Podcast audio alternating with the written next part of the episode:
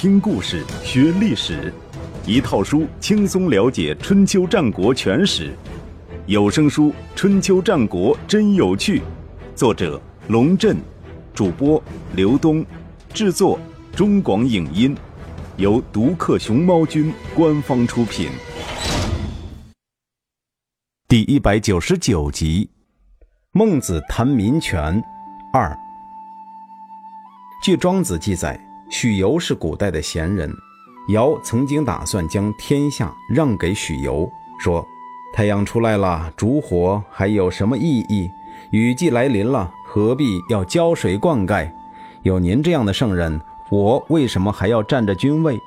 我越看越觉得自己比您差远了，一定要把君位让给您，由您来统治万民。”许由听了，赶紧跑到河边去洗耳朵，说：“快别说这样的话。”把我的耳朵都弄脏了。许由说：“您治理天下已经做得很不错了，如果我还要去取代您，是为了名声吗？所谓名，不过是实的影子。您难道是要我去追求虚幻的影子吗？鸟儿在林中筑巢，也不过是要一根树枝；鼹鼠在河里喝水，最多也不过是填饱肚子。我一个人自由自在，要天下干什么呢？厨师即便不干活。”也轮不到施助祭越过尊祖来代替他呀。施助即祭祀官，成语“越俎代庖”便是出于这个典故。燕王哙听了陆毛寿的话，果然宣布将国家大事都托付给子之。这样的事情在当时并不罕见。秦孝公就曾提出要让商鞅即位。魏惠王也说过要惠师待他为王，但那就像是找个时间请你吃饭一样的客套话，说的人装作很认真，听的人装作很惶恐，拼命推辞，最后不了了之。让人意想不到的是，子之毫不客气地接受了燕王哙的让贤。还要求燕王哙将俸禄三百石以上的官吏的印信全部收回，由他重新任命。这样一来，子之就真的成为了燕国的主人，连燕王哙在他面前都必须俯首称臣。想必这也是自传说中的尧舜禅让以来，中国权力交接史上最戏剧性的一幕。大子与相国的斗争至此胜负已定。但是下这个结论显然为时过早。子之虽然在燕国南面称王，却不能得到诸侯的承认，连中山这样的小国都对这件事表示极度愤怒。有当时文物中山王方胡铭文为证：燕君子哙不辨大义，不计诸侯，而臣宗义位，以内绝昭公之业，伐其先王之祭祀。外之，则将史上尽于天子之庙，而退于诸侯，持掌于会同，则上逆于天，下不顺于人也。寡人非之。简而言之，以臣代君得不到周天子的承认，乃是大大的倒行逆施。寡人表示强烈的抗议。中山的相国也赶紧站出来表态，作为臣子，反而对君主发号施令。真是令人发指！如果要我和敬爱的国君并立于世，与诸侯相会，这样的事我连想都不敢想。这一年正是公孙衍组织五国伐秦的那年，燕国发生了这么大的变故，没有如约参加伐秦的军事行动，也是可想而知的了。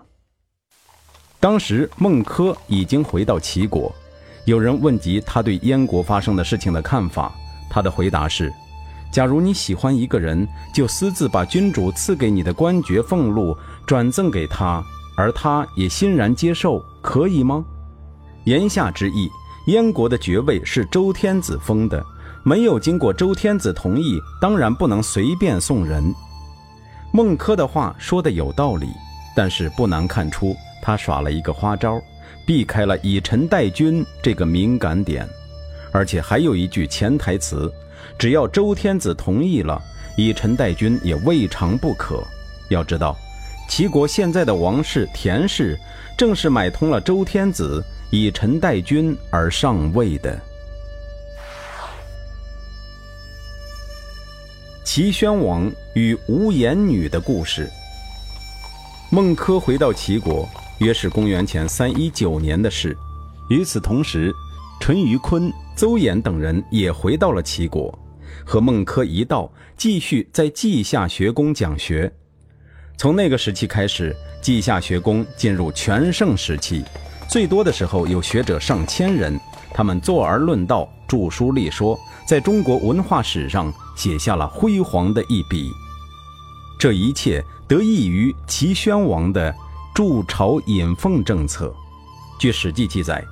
齐宣王系文学游说之士，邹衍、淳于髡、田骈、慎道等七十六人都被赏赐了宅地，而且享受上大夫的待遇。那个时代临淄的房价虽然不高，一人一套单门独户的大院子还是蛮有吸引力的。司马迁不无嫉妒地写道：“这些人啥事都不干，成天发牢骚。”就可以拿那么高的工资，真是赶上好时候了。《战国策》中则记载了这样一个故事：一个名叫严处的学者来见齐宣王，齐宣王坐在堂上，很亲热地说：“快过来。”意思是靠近一点，咱们好说话。如果是现在的一些学者听到政府官员这样召唤，肯定会满脸堆笑，弓着身子快步上前。严处却一动也不动，只说了三个字：“您过来。”是你要跟我说话，不是我要跟你说话。当然是你过来。齐宣王本来脸上带着和蔼的笑容，一下子就僵住了。左右一看不对劲儿，赶紧低声呵斥严处：“大王是君，你是臣，他可以要你过去，你怎么可以要他过来？”严处大声说道。我如果过去，人家会说我趋炎附势；大王如果下来，人家会说他礼贤下士。与其让我得趋炎附势之恶名，不如让大王得礼贤下士之美名。齐宣王恼怒地说：“那你说，到底是君王尊贵，还是世人尊贵？”严处不假思索：“当然是世人尊贵。”这种论调，齐宣王还是第一次听说。朝堂上的人都为严处捏了一把汗。只见齐宣王愣了半晌，才问道：“你这么说有根据吗？”“有。”严处说：“那年秦军进攻齐国，齐王下令，有谁敢在柳下惠坟上五十步以内的范围内砍柴，格杀勿论。同时又说，有谁能够砍下齐王的头，就封他为万户侯，赏金千亿。这说明。”君王的脑袋还不如世人的坟墓啊！齐宣王被说得哑口无言，左右大臣护主心切，纷纷跳出来指责严处。我们大王拥有千乘之国，重视礼乐，四方仁义志士仰慕大王的贤德，莫不争相投奔；四海之内，莫不臣服。现在齐国国泰民安，百姓安居乐业，乃自古以来最好的时代。世人本事再大，也不过是匹夫，徒步而行，耕种为生。没本事的，只能住在穷乡僻壤，做做看门人的工作。所以说，世人是十分低贱的。严处冷笑了一声，道：“哼，那我问你们一个问题：大王为什么要自称寡人？”大伙都愣住了，不知道严处葫芦里卖的什么药，不敢轻易接茬。严处轻蔑地环视了他们一眼。说道：“大王贤德，天下皆知，不用你们提醒我。可即便是尧，也有九名助手；舜有七位师友；禹有五位亲信；汤有三名辅政大臣。尧、舜、禹、汤之所以成为尧、舜、禹、汤，是因为他们知道如何借助世人的力量。从古至今，还没有光靠虚名就能成就大事的人。”因此，君王不应羞于向别人请教，更不应以向地位低微的人学习为耻。老子说得好：“虽贵，必以贱为本；虽高，必以下为基。”这就是为什么君王都要自称孤、自称寡人。孤寡是指生活困窘、地位卑微的人，可是诸侯们用以自称，就是为屈己上贤。难道你们不懂吗？齐宣王在堂上听了，长叹一声，道：“君子岂可侮辱？”今天的事完全是寡人自取其辱，以后就请严先生待在寡人身边，出必同车，食必同桌。寡人有什么问题，直接向严先生请教。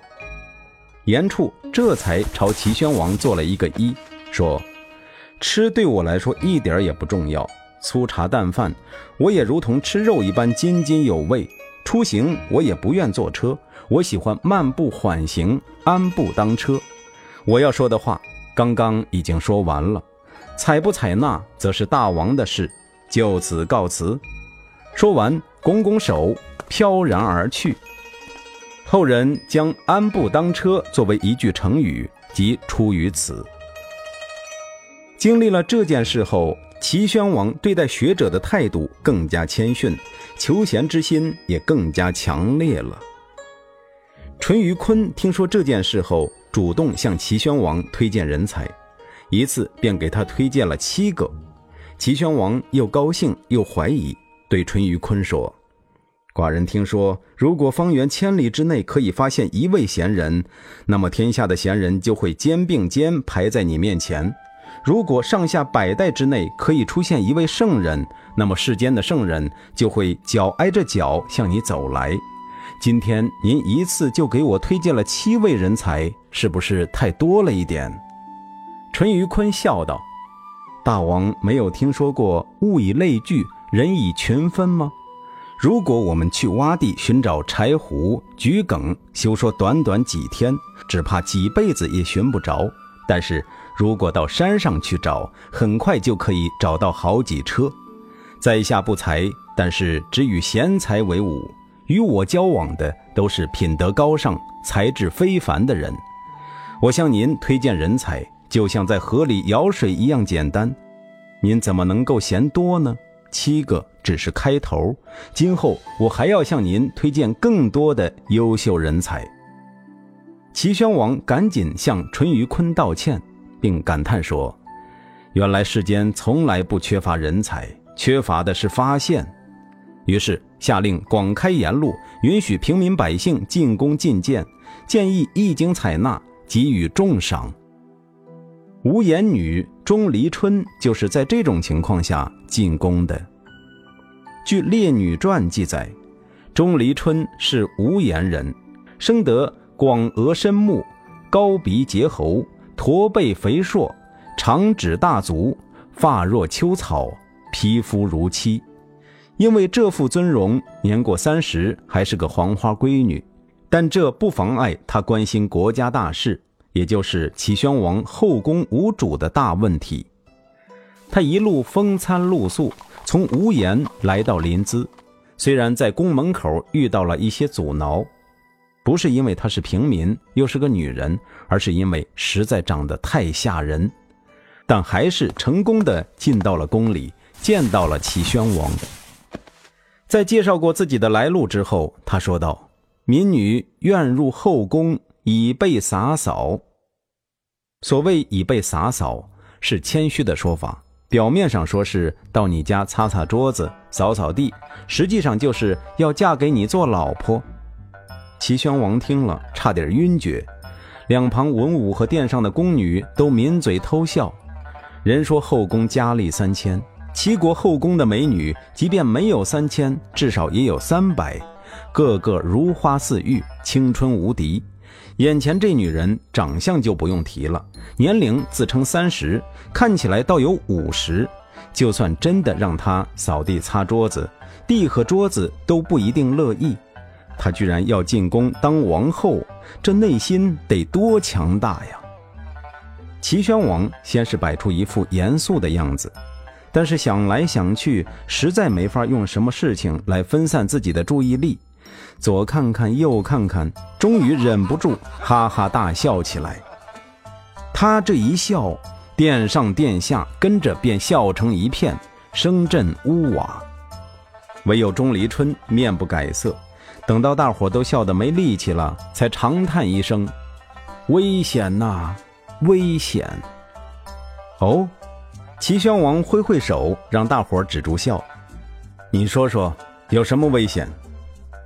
秦国、楚国虎视眈眈，而您丝毫不在乎。这是第一危险；大兴土木，修建亭台楼阁，也就是齐宣王的离宫，搞得富丽堂皇，浪费民力物力，这是第二个危险；花天酒地，夜以继日，淫乐充斥后宫，这是第三个危险；贤臣逃匿山林，奸佞侍奉左右，听不到真知灼见，这是第四个危险。钟离春侃侃而谈，齐宣王神色由情转阴，看他的眼神由戏谑变为尊重。等他把话说完，齐宣王诚恳地说：“您说的太好了，有如暮鼓晨钟，让人警醒。寡人如果还能有点进步，皆拜你所赐。”于是下令停止修建高台，撤去女乐，从此专心治国，励精图治。齐国的国势由此蒸蒸日上，甚至超越了齐威王时期。而钟离春果然也成了齐国的王后。无言女的故事是一个非典型的中国式童话，它不是丑小鸭的故事，也不是灰姑娘的故事，而是丑小鸭加灰姑娘的故事。在中国历史上，这个故事流传很广，尤其在民间。许多人认为是真实发生的事，本书在此不予判断其真实性，因为在很多时候，所谓真实的历史，也不过是人们以为它真实罢了。